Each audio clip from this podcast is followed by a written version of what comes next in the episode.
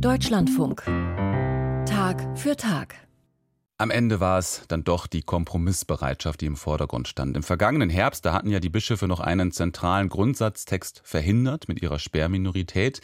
Und die Texte, die an diesem Wochenende bei der fünften und vorläufig letzten Synodalvollversammlung auf der Tagesordnung standen, die waren mitunter nicht weniger grundsätzlich und kontrovers und sind trotzdem beschlossen worden, wenn auch in abgeschwächter Form. Da waren dann nicht wenige verstimmt, was die Bischöfe durchsetzen konnten, eben mit ihrer Sperrminorität. Trotzdem am Ende stehen ja dennoch Entscheidungen zur Prüfung des Pflichtzölibats, zur Rolle von Frauen in der Kirche und zur Segnung gleichgeschlechtlicher Paare. Wir versuchen uns jetzt an einer Bilanz dieser Vollversammlung und insgesamt eigentlich des synodalen Wegs mit einer, die als Delegierte dabei war. Philippa Rath, Benediktinerin, und sie ist jetzt am Telefon. Guten Morgen, Frau Rath, ich grüße Sie. Guten Morgen, Herr Schulz. Also Vorrat, viele zentrale Texte, auch kontroverse Fragestellungen sind ja jetzt eben verabschiedet worden am Wochenende, aber eben in anderer Form, als sich das einige vielleicht erhofft haben. Vor allem, weil die Bischöfe ansonsten nicht eben diese nötige Zweidrittelmehrheit aufbringen konnten oder wollten. Sind jetzt tatsächlich Reformen auf den Weg gebracht oder bleibt mehr oder weniger alles wie gehabt? Was ist Ihre Antwort? Also, dass alles wie gehabt bleibt, äh, denke ich auf keinen Fall.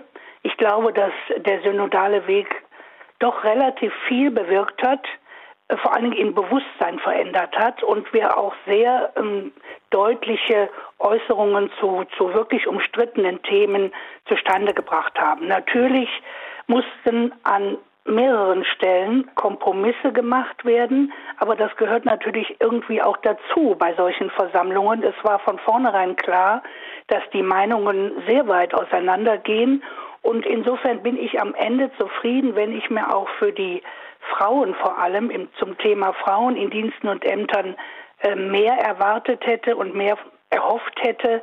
Aber auch da gilt der Grundsatz, wir hören jetzt nicht auf. Das war zwar die letzte zunächst Vollversammlung, mhm. aber die Themen bleiben auf dem Tisch und wir werden weiter unbeirrt daran arbeiten und Überzeugungsarbeit leisten.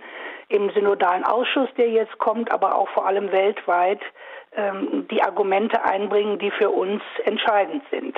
Jetzt ist das Thema äh, Frauen in Weiheämtern, das ist für Sie als Ordensschwester vermutlich ein besonders alltagsnahes Problem. Ja. Ähm, aber das Ergebnis jetzt eben dieser äh, Synodalvollversammlung der Papst soll prüfen, ob der Ausschluss von Frauen aus Weiheämtern theologisch noch tragbar ist heute.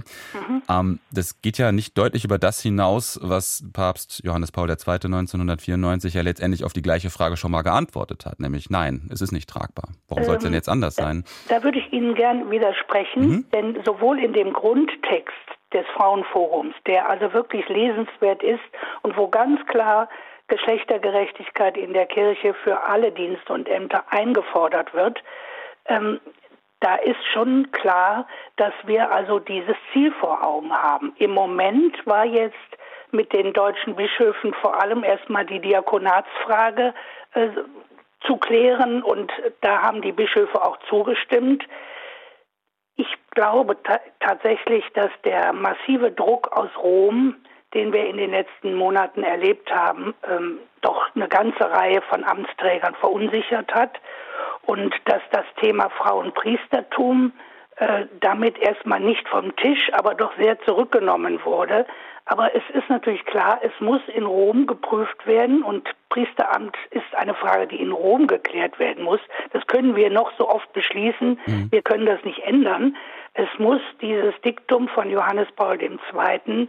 In, Frage gestellt und neu bedacht werden. Und es gibt inzwischen seit 20 Jahren theologische Argumentationen, die in Rom bisher kaum zur Kenntnis genommen wurden. Und das ist jetzt das Ziel, dass man in der Frage des Priesteramtes sich verstärkt theologisch einbringt und dann auch im Rahmen der Weltsynode, die ja jetzt im Ende September in Rom äh, stattfindet, dass die deutschen Bischöfe da das Thema einbringen. Und soweit ich das sehe, werden sie das auch tun.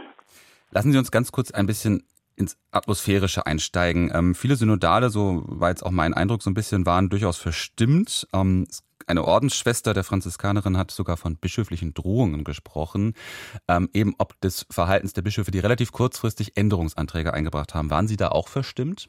Wie war Ihre Haltung dazu? Also ich war zumindest ähm, erstaunt, ja.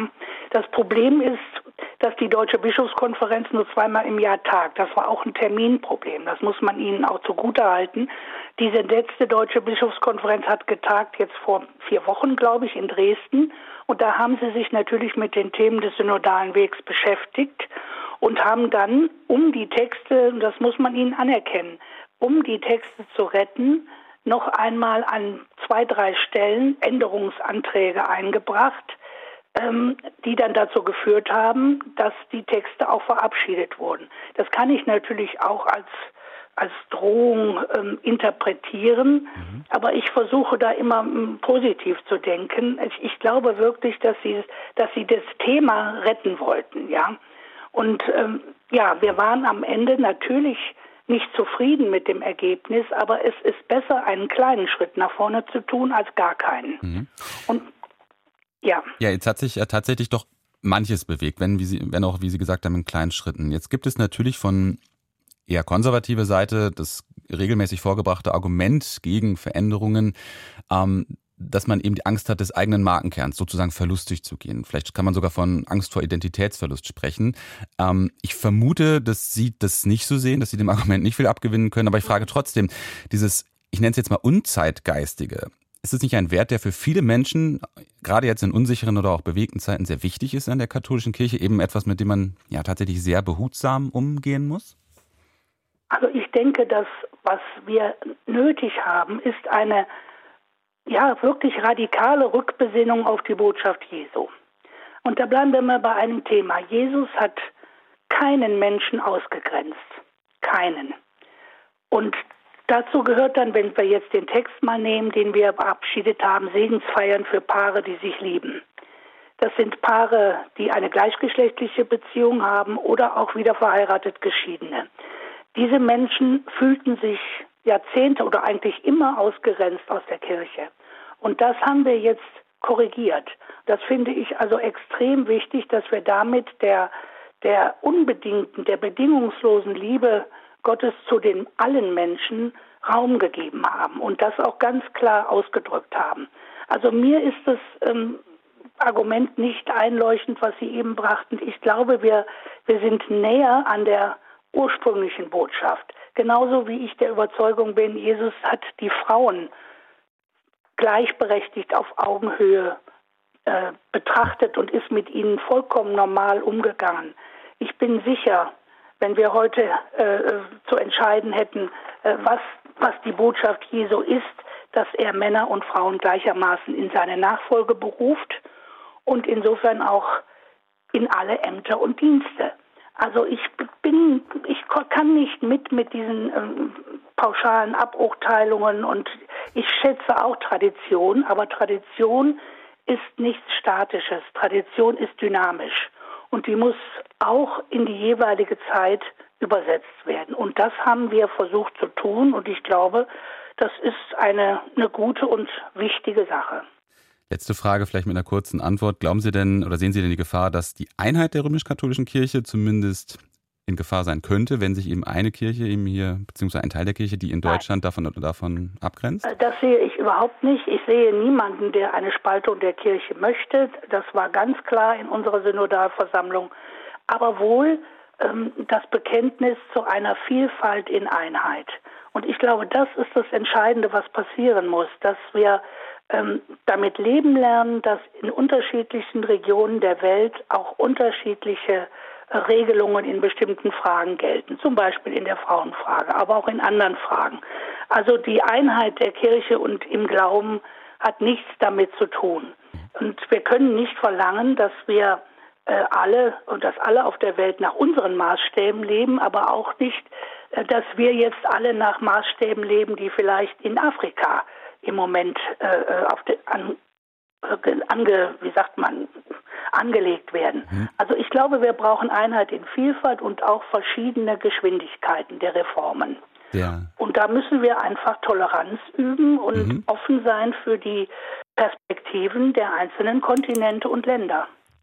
Der synodale Weg ist mit der fünften Vollversammlung vorläufig zu Ende gegangen. Darüber habe ich gesprochen mit der Benediktinerin und Teilnehmerin dieser Vollversammlung, Philippa Rath. Frau Rath, haben Sie vielen, vielen herzlichen Dank. Ja, danke schön und einen guten Tag noch. Danke, gleichfalls.